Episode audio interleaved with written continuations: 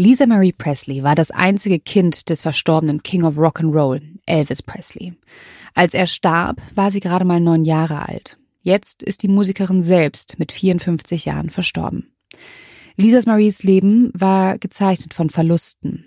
Der Tod ihres Vaters. Und in ihren Teenagerjahren nahm Presley bereits so viele Drogen, dass ihre Familie Hilfe bei der Sekte Scientology suchte. Schmerztabletten, Kokain, sie versank in einem Teufelskreis. Und dann, 2020, starb auch noch ihr Sohn Benjamin. Ein Verlust, den sie nie überwinden konnte. Und damit herzlich willkommen zurück zu einer neuen Folge von Dark Secrets mit mir, Frederike Goldkamp. Und mit mir, Nina Lenzen. Und bevor wir natürlich mit euch über das Leben von Elvis Presley reden, aber auch über das Leben seiner Tochter Lisa Marie, wollen wir erstmal auf die aktuellen Geschehnisse eingehen. Und zwar, das hat der eine oder andere sicherlich mitbekommen, war am Sonntag, das war der 22.01., war die Trauerfeier von Lisa Marie Presley. Auf dem Grundstück in Graceland oder auf Graceland in Memphis, dem, dem Familiengrundstück der Familie Presley. Und schon vorab konnte man beobachten, dass zahlreiche Fans vor den, vor den Toren standen, dort Blumen abgelegt haben, geweint haben und wirklich sichtlich mitgenommen an diesem Schicksal eben da äh, vor diesen Toren gestanden haben. Und gestern wurde dann das Tor auch aufgemacht für, für die Öffentlichkeit. Man konnte rein.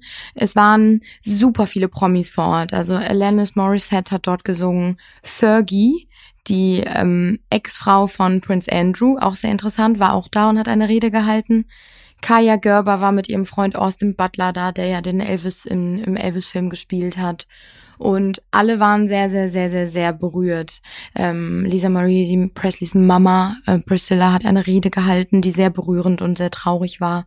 Und ja, das war natürlich jetzt auch so ein bisschen der Anlass für diese Folge, weil wir dachten, okay, hm, das passt ganz gut, ist sehr aktuell und es ist natürlich irgendwie gestückt von super vielen dunklen Geheimnissen, die die ganze Familie eigentlich trägt. Und was jetzt gerade zum Zeitpunkt unserer Aufnahme noch unklar ist, ist eigentlich die Todesursache. Also man geht von einem Herzstillstand aus.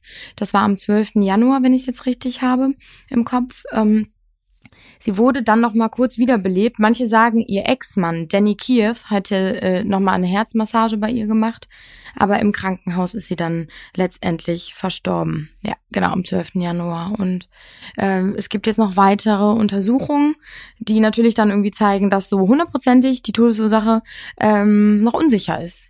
Also da bleiben wir weiter dran, werden euch auch updaten. Aber das kann man schon mal zu den aktuellsten Geschehnissen eigentlich sagen. Und jetzt würde ich sagen, Friedi, fangen wir eigentlich an, das Pferd von hinten aufzurollen und fangen erstmal mit, mit der Familie an. Genau, weil wie in jeder Folge machen wir ein Deep Dive in das Leben der Promis und in dieser Folge machen wir quasi zwei, weil wir können uns ja nicht das Leben von Lisa Marie anschauen und versuchen zu verstehen, ohne uns das Leben ihres Vaters Elvis Presley anzuschauen. Und Elvis Aaron Presley wurde am 8. Januar 1935 in Tupelo, Mississippi geboren. Er ist der Sohn des Baumwollpflückers und Fabrikarbeiters Vernon und der Näherin Gladys Presley. Was mir gar nicht bewusst war, er hatte einen Zwillingsbruder.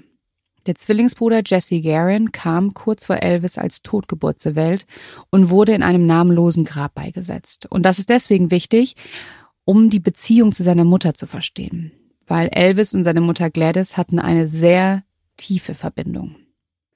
Elvis, habt ihr euch wahrscheinlich schon gedacht bei den ähm, Jobs der Eltern, wurde in sehr armen Verhältnissen geboren. Die Presleys gehörten zum sogenannten White Trash, einer Bevölkerungsschicht armer Weißer, die im Ansehen noch unter den farbigen Menschen in den Südstaaten rangierte. Und deswegen möchte ich auch noch mal ganz kurz mit euch einen Exkurs in die 50er Jahre in die, in die Südstaaten machen, einfach damit wir uns noch besser vorstellen können, in welcher Welt Elvis groß geworden ist. Also kaum irgendwo sonst in den USA litten die Afroamerikaner mehr als in Mississippi. Und aus diesem Schmerz und dem Rassismus erwuchs damals der Blues, der natürlich dann für Elvis auch noch eine wichtige Rolle spielen wird. Und das Aufbegehren gegen den Rassismus. Also man kann eigentlich sagen, dass dieser, den Kampf, den wir heute haben, Black Lives Matter, damals in Mississippi in den 50er Jahren seinen Ursprung gefunden hat. Und zum Beispiel auch Martin Luther King wurde auch in Mississippi damals erschossen. Man muss sich mal vorstellen, dass zwischen 1877 und 1950 mehr als 4400 schwarze Männer, Frauen, Kinder von weißen Mobs gelyncht worden sind. Also sie wurden erschossen, gehäutet, lebendig verbrannt, erschlagen oder aufgeknüpft. Und die Weißen schauten einfach weg. Und oft ist das sogar auch auf Wiesen passiert vor Institutionen wie dem Gericht, die eigentlich auch die Schwarzen hätten beschützen sollen. Und das ist diese Zeit für die Jüngeren unter uns, da durften die Schwarzen nicht auf denselben Parkbänken sitzen wie die Weißen. Sie durften nicht die gleichen Türen nehmen wie die Weißen. Also wenn sie in den Laden reingegangen sind, mussten sie die Hintertür nehmen. Sie durften im Bus nicht neben Weißen sitzen. Ähm, Schwarze durften nicht die gleichen Toiletten benutzen. Also es gab zu dieser Zeit einfach noch die ganz klare Rassentrennung. Schrecklich. Das, war das nicht auch die Zeit, wo, ähm, also ich kenne das irgendwie aus alten Filmen und aus alten Büchern, dass der Ku Klux Klan da auch ja. richtig krass, gerade in den Südstaaten natürlich ja. irgendwie, ich sag jetzt mal in Anführungsstrichen, sein Unwesen getrieben hat und die Schwarzen natürlich zur Zielscheibe irgendwie immer hatte. Ja, das muss eine unfassbar gruselige Zeit auch gewesen sein, ne, wo du dich als Schwarzer oder als schwarze Familie einfach auch nie sicher fühlen konntest. Mhm. Und es gibt ein, dazu einen ganz tollen Film, falls ihr den schauen wollt. Mudbound auf Netflix heißt der. Echt harte Kost. Geht genau um das Thema Rassentrennung in Mississippi und über den Zweiten Weltkrieg. Ja, da schaut ihn euch an mich, es war so ein Film, wo ich danach da saß und auf den Bildschirm gestartet. Kennt ihr das? Wenn es einfach so, mhm. so noch so nachhallen muss. Und man ist so fassungslos, was man da gerade gesehen hat. Ja, genau. So ein Film ist der und der Haupt äh, und der Hauptdarsteller ist auch relativ süß. Also von daher lohnt es sich. ich merke übrigens, I have a type, äh, aber dazu kommen wir gleich. Gar nicht schon. Ja. Und da müsst ihr euch mal ähm, vorstellen, genau in dieser Zeit, wo diese Rassentrennung herrscht, kommt Elvis mit seiner Musik. Aber dazu kommen wir gleich mehr, weil er hat ordentlich naja, Schwung in die Kiste gebracht, sagen wir es mal so. Sein Vater Vernon verdiente nicht sehr viel Geld. Er wurde tatsächlich auch mal wegen Checkfälschung festgenommen und zu drei Jahren Zwangsarbeit verurteilt. Ähm, er verlor seine Anstellung und so war die Familie halt gezwungen, ähm, ihr kleines Zwei-Zimmer-Haus zu verlassen und bei Familienmitgliedern unterzukommen. Und während dieser Inhaftierung hat sich natürlich die Bindung zwischen Elvis und seiner Mutter Gladys weiter verfestigt. Und Gladys war einfach für Elvis die wichtigste Person im Leben und Gladys hat diese Familie damals zusammengehalten. Und die Presley war eine sehr gläubige Familie und so kam Elvis zum Beispiel schon in jungen Jahren mit Gospelmusik in Kontakt. Also die Familie nahm regelmäßig an Gottesdiensten teil in der Assembly of God Church und in dieser Kirche, beziehungsweise grundsätzlich am Süden, war kirchliche Musik, spielte immer eine sehr wichtige Rolle. Und tatsächlich, das wusste ich auch nicht, haben Klar, der Gospel war immer in den schwarzen Kirchen, das war mir bewusst, aber dass die das auch angefangen haben, bei den Weißen so ein bisschen zu adaptieren, das wusste ich gar nicht. Und hier sang Elvis Presley halt schon früh und begeistert im Chor. Und dann kam so ein kleiner, ja, ein Schicksalsschlag nicht, aber eine schwierige Zeit für die Familie Presley, weil sie konnten sich auch, also sie wollten nicht mehr bei den Familienmitgliedern leben, waren aber bitter, bitter arm und konnten sich keine Unterkünfte in den weißen Vierteln leisten. Und deswegen sind die trotz der damaligen strikten Rassentrennung in die Armenviertel von Tupelo gezogen. Also auch nochmal zur Rassentrennung. Es war zum Beispiel auch so, dass Weiße und Schwarze sich zum Beispiel auch nicht irgendwie verlieben durften oder zusammen sein durften. Ne?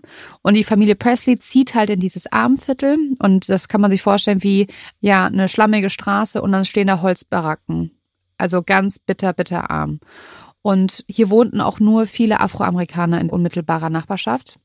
Aber für Elvis war es halt ein ganz wichtiger Moment, weil er natürlich durch die Musik der Schwarzen da immer näher rangekommen ist und sich auch zu seiner Liebe zum Gospelmusik, die weiter vertieft ähm, werden konnte.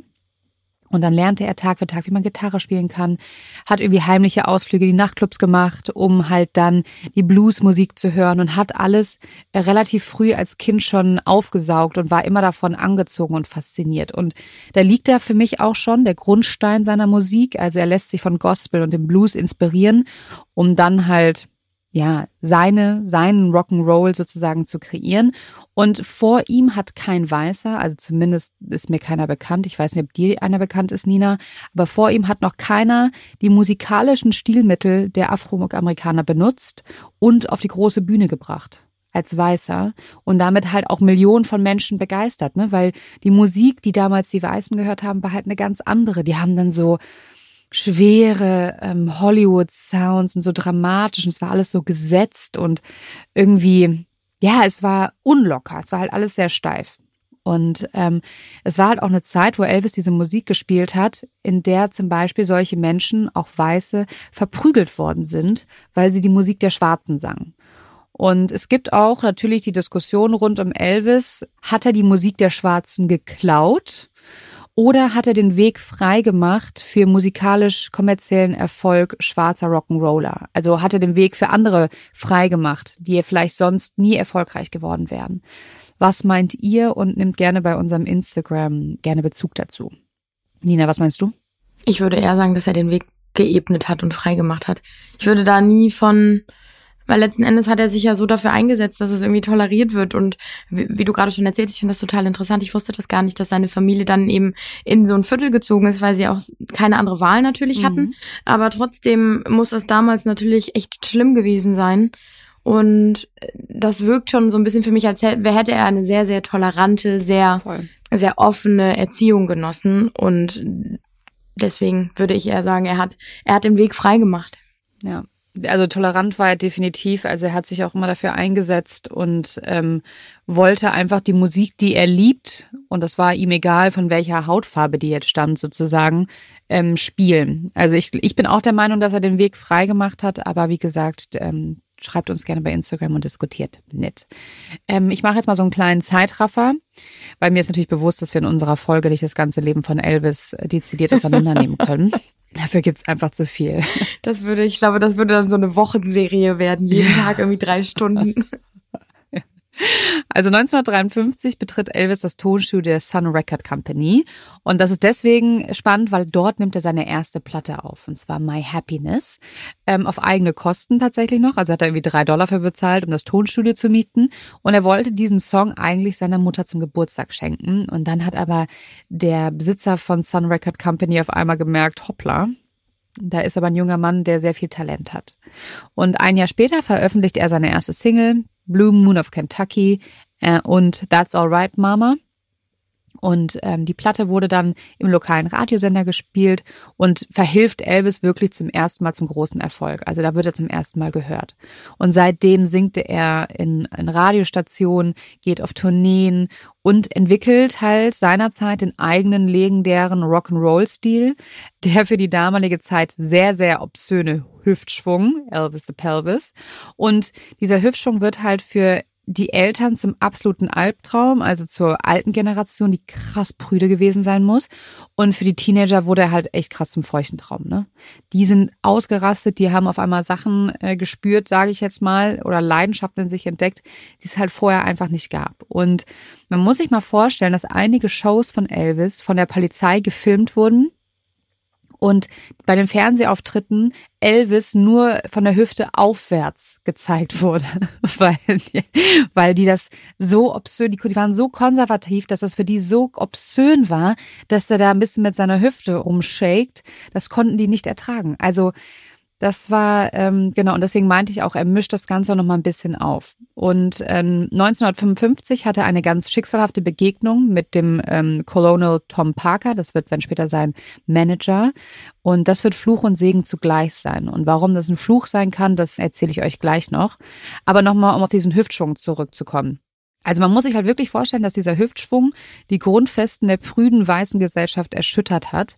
Er hat damit Amerika und seine Musik verändert. Also er hat wirklich es geschafft, gesellschaftliche Normen aufzubrechen. Also so wie er gesungen hat, so wie er getanzt hat, das gab es vorher nicht. Also es gab keine kreischenden Fans, es wurden keine Schlüpper auf die Bühne geworfen und das hat Elvis mit seiner Musik verändert. Also er war wirklich dieser erste Rockstar, in dem Sinne, wo den, du das wirklich kennst, dass die ganzen Girls vorne total durchdrehen. Und er hat halt richtig Sehnsüchte bei den Menschen geweckt und vor allem bei den Frauen. Und das kam natürlich nicht überall gut an. Also von bei den aus der Sicht der weißen Konservativen hat er nicht nur sich von der Musik von Schwarzen inspirieren lassen, die in deren Augen auch einfach ein niederes Volk waren. Nein, dann ist er auch noch zum Sexsymbol geworden und über Sex hat man in dieser Zeit einfach überhaupt nicht gesprochen. Das war einfach ein komplettes Tabuthema. Also er hat zwei Tabus vereint und die wollten ihn tatsächlich dafür ins Gefängnis stecken. Das finde ich auch so absurd. Das spricht ja irgendwie, oder das zeigt ja, wie, wie irre die Zeit früher war. Und ja. ich muss ja gerade dran denken, was heute irgendwie bei Musikvideos auf Bühnen von, von Sängern ja. passiert. Die würden ja da von damals alle schreiend irgendwie die Hände über dem Kopf zusammenschlagen. Ja. Das ist ja heute irgendwie normal. Hier, wie heißt dieser, dieser, dieser Song? Love, Sex, Magic mit Justin Timberlake und Sierra. Ja, die Stimmt. fast da in diesem Musikvideo bumsen. Das ist ja so krass. Die macht ihm ja so einen heißen Lapdance. Ja. ja, auf jeden Fall. Ähm, das war damals einfach ein absolutes No-Go. Und es wurde für ihn auch tatsächlich wirklich gefährlich, weil der auch angegangen worden ist auf der Bühne und so. Und deswegen kommt es zu diesem Zeitpunkt zu seinem ersten großen Wendepunkt im Leben. Sein Manager beschließt nämlich, dass Elvis aus PR-Gründen in die US-Armee eintritt, um so ein bisschen alle so ein bisschen zu beruhigen, so ja, er ist doch äh, ein guter amerikanischer Junge, der geht zur Army. Und Elvis absolviert halt seinen zweijährigen Wehrdienst, der ihn im Rahmen der NATO auch 17 Monate nach Deutschland führt, in die Nähe von Friedberg, da habe ich mal gewohnt, in der Nähe von Florstadt. Und Kaya Knorr, äh, ne, Greetings go out to you. Sie hörte mich mal ganz fleißig unsere Folgen, da wird sie sich freuen. Aber auf jeden Fall sind in dieser Zeit, wo er beim Wehrdienst war, drei wichtige Sachen passiert. Und zwar zum einen lernte er sich anzupassen, also er war nicht mehr dieser wilde Elvis. Ob das jetzt gut oder schlecht war, das lassen wir mal so dahingestellt. Also er wurde so ein bisschen kommerzieller. Ich finde es total schade und seine Fans fanden es auch total schade. Der zweite wichtige Punkt war, hier lernte er auch die erst 14 Jahre alte Priscilla kennen, die ja später seine Frau werden sollte. Und seine geliebte Mutter Gladys stirbt im August im Alter von nur 46 Jahren an den Folgen einer Hepatitis-Erkrankung. Und das hat Elvis natürlich zutiefst erschüttert, vor allem weil er nicht da war. Und das war so ein Punkt, den er sich nie wirklich verzeihen konnte und wo man schon merkt, dass er so ein bisschen auch ja Verlustängste entwickelt hat, dass er dann halt auch einfach sich an die Leute geklammert haben, die für ihn da war. Und das war zum Beispiel auch Priscilla. Und ich finde auch, ich weiß es jetzt vielleicht ein bisschen übertrieben, aber ich glaube, dass es seine erste, also natürlich seine erste Liebe war, aber wahrscheinlich auch seine große Liebe. Ähm, Priscilla hat ja danach auch nie wieder geheiratet.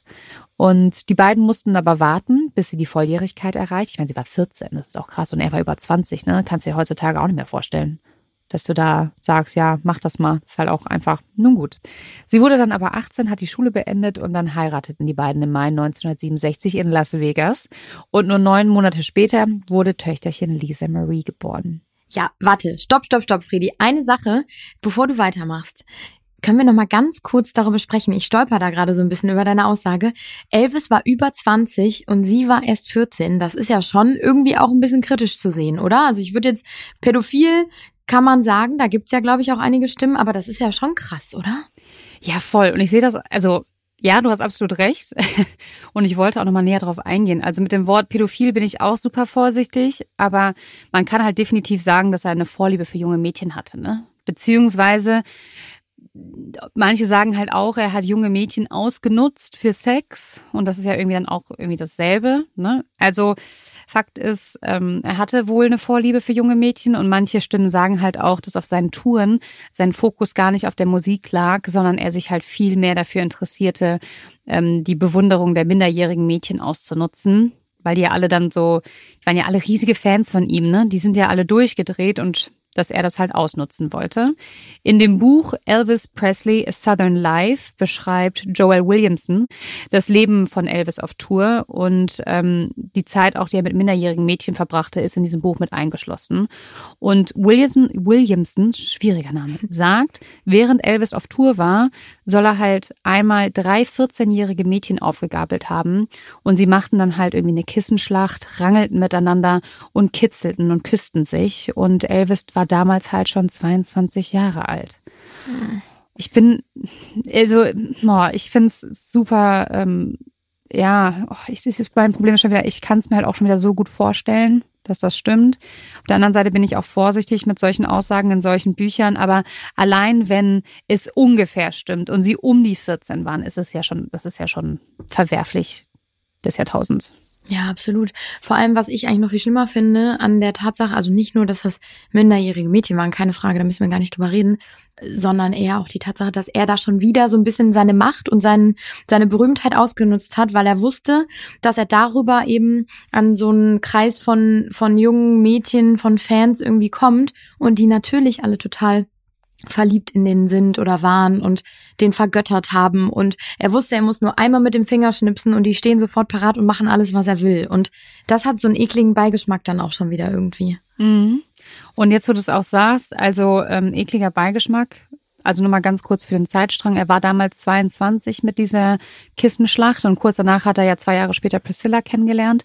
Sie sagt allerdings, dass sie gar keinen Sex hatten bis zur Hochzeit, hätten aber ganz viele andere oder beziehungsweise alle anderen Wege gefunden, ihre sexuelle Lust auszuleben. Also Gut, ob die, die wurde scheinbar nicht vorher penetriert, um ihre Jungfräulichkeit zu äh, behalten. Aber für mich ist jetzt Sex nicht reine Penetration, sondern Sex kann ja auch alles andere sein. Und wenn ein 24-Jähriger eine 14-Jährige zum Oralverkehr bringt, überredet, ähm, finde ich, ist das auch schon sehr moralisch sehr schwierig, weil ich glaube, keine 14-Jährige kommt auf die Idee, ähm, einen Blowjob zu geben. Vor allem, vielleicht heutzutage ist vielleicht was anderes, weil Kinder Pornos gucken können schon gefühlt, aber damals ja nicht. Und damals waren ja auch keine Eltern, die darauf über darüber aufgeklärt haben. Ja, diese, diese Beziehung von den beiden, diese Anfänge, das ist schon, das ist schon, äh, das ist schon weird, muss man schon sagen, ne? Ja, vor allem irgendwie, so wie du sagst, man kann es sich schon vorstellen. Man ist aber natürlich auch irgendwie total vorsichtig dann doch, weil letzten Endes dieser Mann ist nicht mehr da, der kann sich nicht mehr verteidigen, mhm. er kann sich nicht mehr dazu äußern. Aber ja, wenn es stimmt, ist es natürlich echt, echt, uff. Horror. Mhm. Ich habe auf jeden Fall noch äh, ein paar, ein paar Sachen, ein paar Fakten über ihn rausgefunden. Und zwar angeblich war er ein Voyeur, also er soll total darauf gestanden haben, andere Leute beim Sex zu beobachten. Und so hat er dann auch angeblich sein Schlafzimmer mit Spiegeln ausgestattet, mit so Zweiwegespiegeln. Und damit hat er dann Paare zu sich nach Hause eingeladen, äh, eingeladen und hat die dann heimlich beim Sex beobachtet. Ähm, Priscilla musste da wohl oder hat dann wohl mitgemacht, aber es ist nicht klar, ob sie da auch mitmachen wollte. Ne? Das konnte ich nicht rausfinden. Dann hatte er ja mal nach Priscilla die Freundin Ginger Eldon. Das war auch seine letzte Freundin. Und er soll sie körperlich tatsächlich missbraucht haben. Also er überhäufte sie mit Geschenken und darunter auch einen Verlobungsring für eine Hochzeit, die aber nie stattgefunden hat. Ähm, er soll aber auch missbräuchlich gewesen sein. Zum Beispiel hat er mal im Rausch, und das finde ich echt krass, ähm, um sich geballert. Also Elvis hatte ja dann auch irgendwann in seinem späteren Jahren so einen Hang zu Waffen und er hatte immer das Gefühl, dass er äh, verfolgt wird. Also der hatte so einen Verfolgungswahn und dann ähm, hat er sich halt immer mit Waffen ausgestattet, um sich selbst zu schützen. Und irgendwann im Rausch hat er wohl um sich geschossen und auch in ihre Richtung. Und sie lag im Bett und die Kugel ist dann über ihrem Kopf in das Kopfteil vom Bett eingeschlagen. Mhm. Und sie ne, hatte natürlich so, was soll das? Und willst mich umbringen? Und dann hat er gesagt, nee, ähm, er wollte wohl nur Aufmerksamkeit siehst du auch schon mal wieder, der, in welcher, der war auf einer ganz, war in einer ganz anderen Welt unterwegs, also gar nicht mehr zurechnungsfähig. Und ähm, wenn er dann irgendwie in Wut geriet, ähm, erzählte sie, schleuderte er Dinge an die Wand und einmal hatte sie wohl auch direkt in den Brustkorb geschlagen. Also ist auch handgreiflich ihr gegenüber geworden. Und dann ähm, fand ich, habe ich einen Artikel gefunden, das fand ich eigentlich ganz spannend. Und der hieß, ähm, beziehungsweise, das sind drei Beispiele, mit denen Elvis heute im Gefängnis gelandet wäre hm. tatsächlich. Ja, wahrscheinlich einmal dieses mit den jungen Mädels, ne? Also wenn das stimmen sollte, das ist natürlich dann schon mal ein Punkt, oder? Ja. Genau, also der erste Punkt ist seine Ehefrau beim ersten Treffen, dass sie halt erst 14 war. Tatsächlich, das wusste ich auch nicht, ist eine Beziehung ohne sexuelle Handlung unter heutigen deutschen Gesetzgebung möglich. Also wenn du halt 14 bist, man darf halt keinen Sex haben. Laut Priscilla war es ja auch so, dass es bis zur Hochzeit keinen penetrativen, penetrativen Sex gab. Jedoch beschreibt sie aber auch, dass sie halt, wie gesagt, ne, ganz andere Wege fanden, um ihre Lust zu befriedigen. Und das sind ja dann sexuelle Handlungen und somit wäre das halt strafbar. Ähm, das ist Punkt eins. Punkt zwei, genau. Elvis war mit minderjährigen Frauen zusammen. Bevor, also ja nicht nur mit Priscilla, sondern auch schon vor Priscilla war er mit der 15-jährigen Dixie Locke zusammen. Und ähm, ich hatte vorhin gesagt, dass Priscilla seine erste und große Liebe war. Wenn man es ganz genau nimmt, ist halt die Dixie ähm, seine erste Liebe gewesen und die haben sich wohl auf seiner ersten Tour kennengelernt. Und es ist wohl auch dazu gekommen, dass er mal auf einer Tour die 14-jährige Jackie Rowland kennengelernt hat. Und dann hat er sie backstage zu sich eingeladen und er verschwand mit ihr allein in einem Raum, bis ihre Mutter wohl die Tür aufmachte. Und ähm, Elvis meinte nur, ich habe ihr gezeigt, wie man sich als Erwachsene küsst. Hm. Damals war er ja auch Mitte 20. Hm. Also, also ich, ich, wenn es halt irgendwie, keine Ahnung, mit Dixie, okay, der war ja 22, sie 15, aber wenn er dann halt wenigstens älter geworden wäre und seine Freundinnen, sage ich jetzt mal, mit ihm älter geworden wäre, aber Fakt ist halt, er ist halt älter geworden und die Mädels sind häufig halt noch so jung geblieben, ne?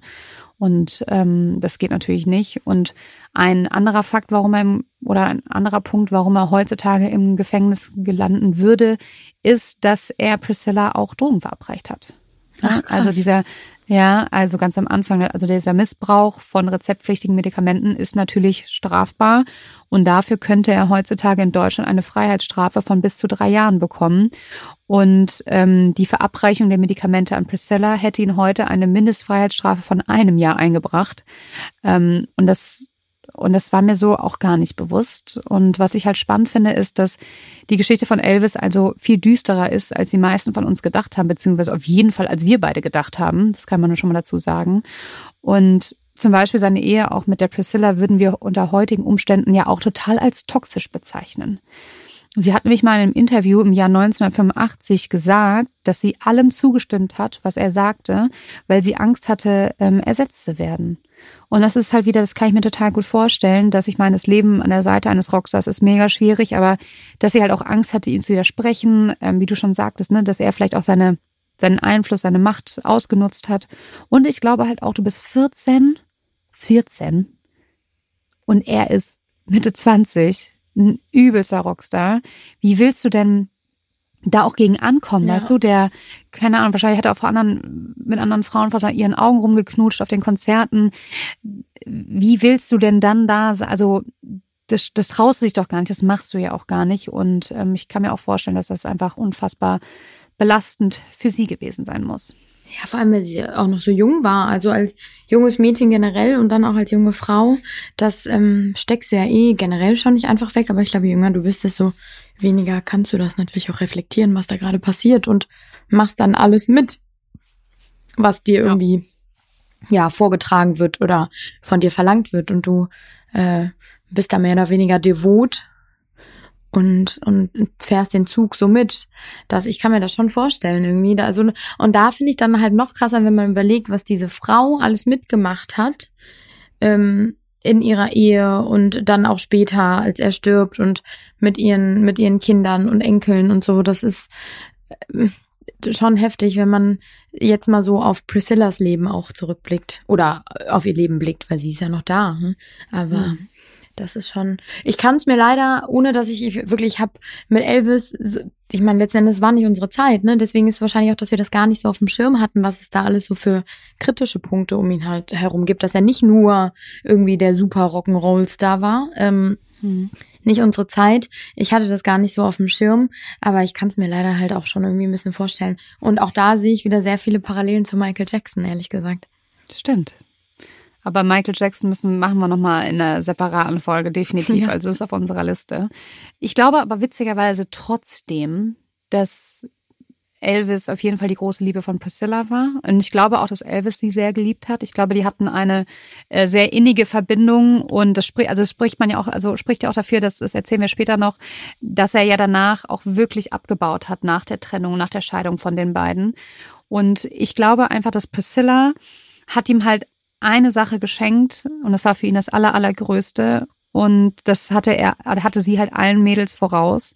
Sie hat ihm Lisa Marie geschenkt und Lisa Marie war einfach das Größte für Elvis Presley. Seine einzige Tochter. Sein Augenstern. Genau. Und Lisa Marie muss eine unfassbar sorgenfreie Kindheit genossen haben, klar, ne? Also finanzieller Reichtum, aber davon abgesehen haben ihre Eltern Lisa total vergöttert.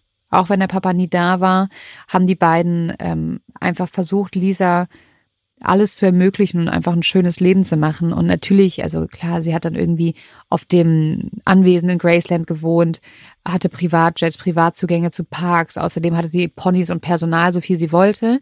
Aber wenn man sich auch mal die Bilder anguckt von der Familie, finde ich irgendwie, dass es eine sehr stimmige Familie ist. Also man merkt, wie sehr die drei äh, sich geliebt haben und wie sehr Elvis seine Tochter auch geliebt hat. Und sie bleibt ja auch das einzige Kind. Ich habe eine witzige Anekdote, da musste ich sehr lachen, die ähm, bekannt ist, äh, die so ein bisschen verdeutlicht, wie sehr ähm, Lisa Marie von, von ihrem Vater vor allem vergöttert wurde, aber wie verwöhnt sie auch teilweise war.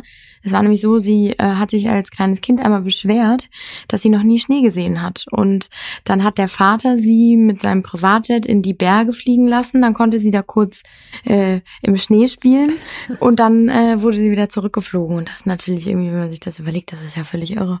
Also, ähm, dass die aus so einem Südstaat, wo, wo die Sonne scheint, natürlich keinen Schnee äh, gesehen hat, sich beschwert und dann einfach in den Privatjet gesetzt wird und mal eben in die Berge geflogen wird, damit sie da ein bisschen im Schnee rum, rumalbern kann.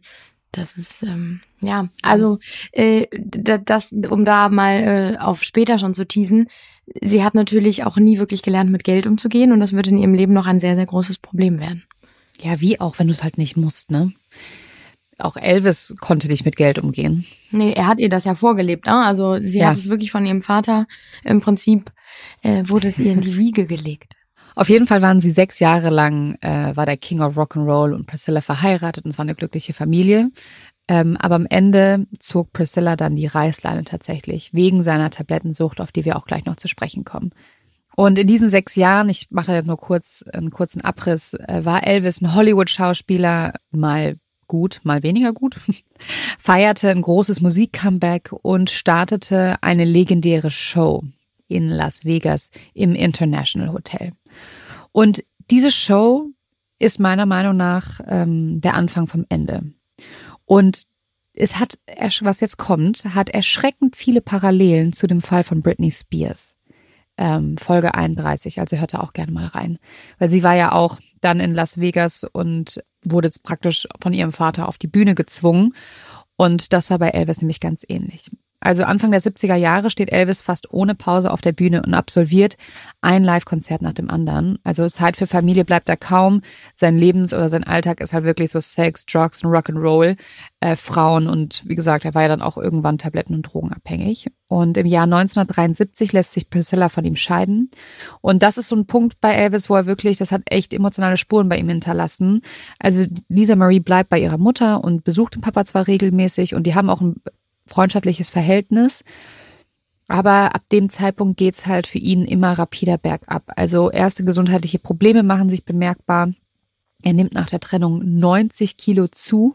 Also war ja früher mal dieser sexy Dude mit den engen Hosen und diesen Lederjacken und dieser geilen Schmalztolle wie ähm, John Travolta bei Grease auch. War ich früher auch total drin verliebt. Aber das ist er nicht mehr. Irgendwann steckt er nur noch in seinen bunten Anzügen und ist halt wirklich ähm, dick sehr dick und versinkt immer mehr in seiner Tablettensucht. Und man muss sich mal vorstellen, allein vom Sommer 1969 bis August 1977 absolvierte Elvis mehr als 1100 Konzerte. Das ist Wahnsinn. Das sind pro Jahr, ich habe es ausgerechnet, ne, acht Jahre, äh, sind 137 Konzerte im Jahr. Das ist irre. Das ist irre. Das ist jeder dritte Tag steht er auf der Bühne und schmeißt ein Konzert. Das ist einfach wahnsinnig viel. Und jetzt kommen wir zu einer sehr wichtigen Person. Da habe ich ja vorhin schon drüber gesprochen. Tom Parker, Elvis Manager, der nicht nur Elvis groß rausbringen wollte, sondern auch ganz eigene Ziele verfolgte. Die beiden scheffelten natürlich gemeinsam Millionen, aber gemeinsam stürzten sie auch ab. Also Elvis mit den Drogen und der andere, Tom Parker, mit Glücksspiel. Als die beiden in Las Vegas waren, bei dieser Show, wurde Tom Parker von den Mafiosis in Las Vegas hofiert. Und die haben ihm die ganze Zeit nahezu unbegrenzte Kredite in den Casinos gegeben, was natürlich einem Spielsüchtigen sollte man nicht machen. Und während Elvis halt eben auf der Bühne war, hockte sein Manager am Spieltisch und hatte locker Verluste von 100.000 Dollar am Tag. Das war meistens die Gage, die Elvis bekommen hat, hat er abends wieder verprasst und das war ganz normal. Und man muss sich überlegen, 100.000 Dollar damals, also ich habe nämlich nachgeguckt, 250.000 Dollar damals waren eine Million Dollar heute. Das heißt, das sind bisschen so 500.000 Dollar. Ungefähr 400.000 Dollar am Tag, die er dann da am Spieltisch mal eben verprasst hat. Einfach nur, weil man denkt, so, ach, 100.000 Dollar ist doch für so ein, ne? Das waren ja früher andere Zeiten, aber das Geld dann noch wesentlich mehr wert. Und ähm, dann natürlich irgendwann fing es halt an, dass die Mafia natürlich gesagt hat, du musst deine Schuld bei uns begleichen. Und er sich dann halt mit diesen Gangstern eingelassen hat und er den Gangstern prozentual einen Teil von den Elvis-Einnahmen versprochen hat. Das heißt, solange Elvis auf der Bühne steht und spielt, wurden seine Schulden beglichen und er hatte unbegrenzten Kreditkram für seine Spielsucht. Aber wenn Herr Elvis halt nicht mehr auf der Bühne stand und gesungen hat, hatte der Manager ein richtiges Problem. Also sorgte er dafür, dass Elvis immer gespielt hat, egal wie sein körperlicher oder mentaler Zustand war. Denn er hat ihn auch fit gespritzt. Dann ist er irgendwie zusammengebrochen und dann hat er ihm was verabreicht und hat ihn wieder auf die Bühne geschickt, damit er dann halt da spielt, ne? Das ist ja schrecklich, das wusste ich nicht. Das ist wirklich schlimm. Ja, mir war das so auch nicht bewusst. Das ist wie so eine moderne Sklaverei, muss man ja wirklich sagen. Also der hat, wie äh, Britney von ihrem Dad, dieses einfach immer auf die Bühne und Hauptsache du machst Cash und bringst Kohle rein und hat den da echt, ähm, ja, sich zugrunde spielen lassen. Und Elvis versinkt natürlich immer mehr in Depressionen und versäumt zwischendurch irgendwelche Auftritte. Und wenn er es dann mal auf die Bühne schafft, dann wird es halt auch einfach nur noch peinlich, weil er dick ist und auf Drogen und einfach nicht mehr ja der Elvis ist oder irgendwelche Ausfälle auf der Bühne hat. Und es gab tatsächlich auch den einen Moment, wo er gesagt hat, ich muss mich von meinem Manager trennen, wo er frei sein wollte. Aber der war in so einem Knebelvertrag, dass er da nicht rauskam und beziehungsweise er hätte sich rauskaufen müssen. Und in dem, ich, ich konnte die, die Zahlen, also ich habe nur die Zahlen aus dem Film, weil ich sie danach im Internet nicht mehr gefunden habe. Also im Film heißt es, mit die Austin Butler der Film, im Film heißt es, dass er aus diesem Vertrag nur rauskommt, wenn er acht Millionen Dollar zahlt. Das sind umgerechnet wären das 32 Millionen Dollar heute. Und die hatte er nicht, weil sein Vater dieses ganze Imperium, also sein Vater hat, ähm, Vernon hat das mitgeleitet, dieses ähm, Elvis-Imperium oder die Firma sozusagen, und hatte so einen Blick auf die Finanzen. Und dann hatte sein Vater ihm eröffnet, dass die pleite sind, dass sie das Geld nicht haben weil die einfach so viel Geld ausgegeben haben immer für alles, dass Elvis sich gar nicht hätte rauskaufen können. Ich habe dazu nur ein bisschen was im Netz gefunden, ähm, deswegen hier bitte mit Vorsicht zu genießen, aber ich kann es mir halt vorstellen. Vielleicht war es nicht die genaue Summe, aber er kam aus diesem Vertrag nicht raus. Also hat er sich ähm, entschieden oder musste er halt weiterspielen, ne? Er musste weiter für Tom Parker spielen und das war halt auch komplett natürlich in seinem Sinne weil der Tom Parker dann natürlich seine Spielsucht weiter betreiben konnte und ähm, seine Schulden beglichen worden sind. Und was noch spannend ist an diesem Tom Parker ist, er war gar kein äh, Colonel, also gar kein, was ist denn das auf Deutsch? Das ist militärischer Titel. Und es war er gar nicht. Also es war, ist ein Dienstgrad, mit dem er sich geschmückt hat, ähm, wo er erzählt hat, den hat er im Schützengraben oder in der Kriegsschule erdient, also genau, Colonel heißt Oberst, dass er sich diesen Dienstgrad halt im, im Krieg erarbeitet hat. Das stimmte aber gar nicht. Dieser Dienstgrad wurde ihm nämlich geschenkt, damals in Louisiana. Und in Louisiana konntest du damals alles machen. Du hattest halt irgendwie einen Kumpel, der hatte Macht, dem hast du ein bisschen Geld gegeben und dann konntest du dir halt solche Dienstgrade erkaufen. Und was ich auch richtig krass fand, ist, dass dieser Tom Parker gar kein Amerikaner ist, sondern ein flüchtiger Holländer und eigentlich Andreas Cornelius von Koik heißt. Nein. Doch. Also ist einfach ein, ich wollte gerade sagen Con-Artist, aber ähm, ein Hochstapler. Hm. In gewisser Weise. Er war natürlich ein mega erfolgreicher Manager. Also er hat Elvis groß rausgebracht. Er hat Elvis aber auch komplett kommerzialisiert. Ähm, der hat alles zu Geld gemacht, das er dann wieder verprasst hat ähm, und hat dann halt Elvis, wie gesagt, einfach auf der Bühne sich kaputt spielen lassen. Und dann kommt einfach noch heraus, dass alles, wofür er sich ausgegeben hatte, er das auch einfach gar nicht ist.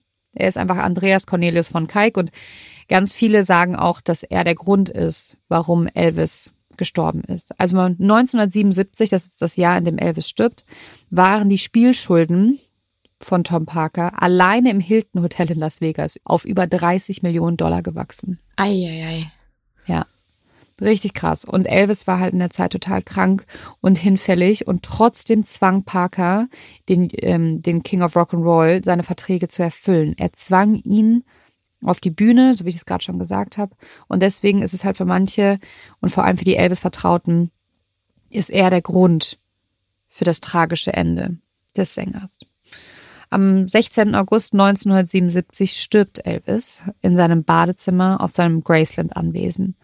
Und die Familie gibt daraufhin privat eine Obduktion in Auftrag. Und der zuständige Gerichtsmediziner stellt halt fest, dass Elvis einen viel zu hohen Blutdruck hatte und eine Erkrankung der Herzkranzgefäße und das halt die Ursache des Todes ist. Dann gab es aber noch einen Pathologen aus dem Memorial Krankenhaus in Memphis, die unzufrieden waren mit dem Befund und sie holten ein weiteres Gutachten ein. Und in diesem Gutachten steht, dass Elvis an einer Überdosis an Medikamenten gestorben sei. Und das hatte halt natürlich auch zur Folge, dass der Hausarzt von Elvis, Dr. George Nikopoulos, ja, Nikopoulos heißt er, einen Rechtsstreit hatte. Er konnte sich halt dem auch nicht entziehen, weil er wurde dann natürlich dafür verantwortlich gemacht, dass Elvis diesen Medikamentencocktail intus hatte.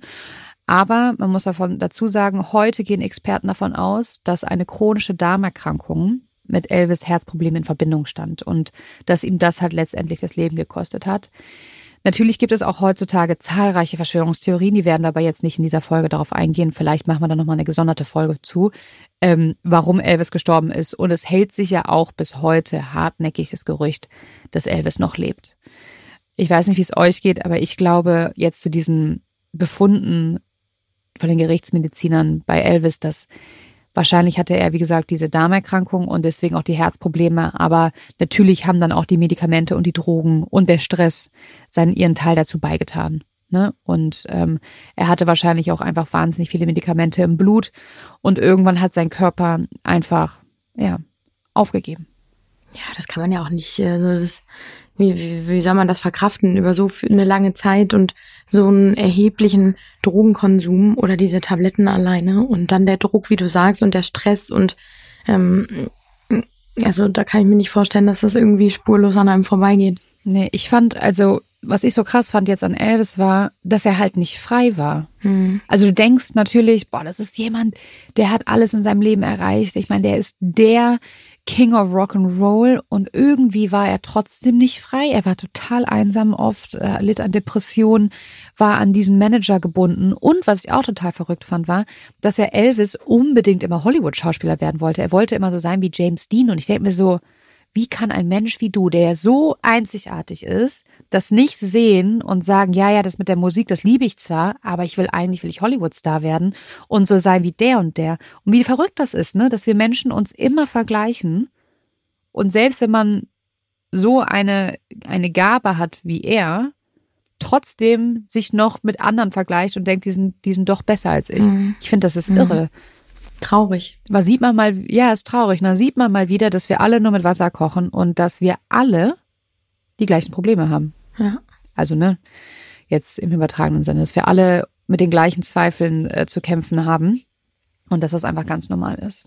Schlimm, der Arme. Also ich habe, ich muss zugeben, ich hatte so ganz, ganz wenig Kenntnis vom von Elvis Leben eigentlich und habe mich da nie so mit befasst. Also klar kannte ich den und kenne seine Musik, aber nie so wirklich, wie es für ihn war früher und wie er groß geworden ist und das mit seinem Manager. Das finde ich wirklich sehr, sehr tragisch und ich verstehe, warum du sagst, da sind Parallelen zu Britney Spears, ähm, dass die sozusagen in der heutigen Zeit äh, das modern, die moderne Elvis Presley quasi ist.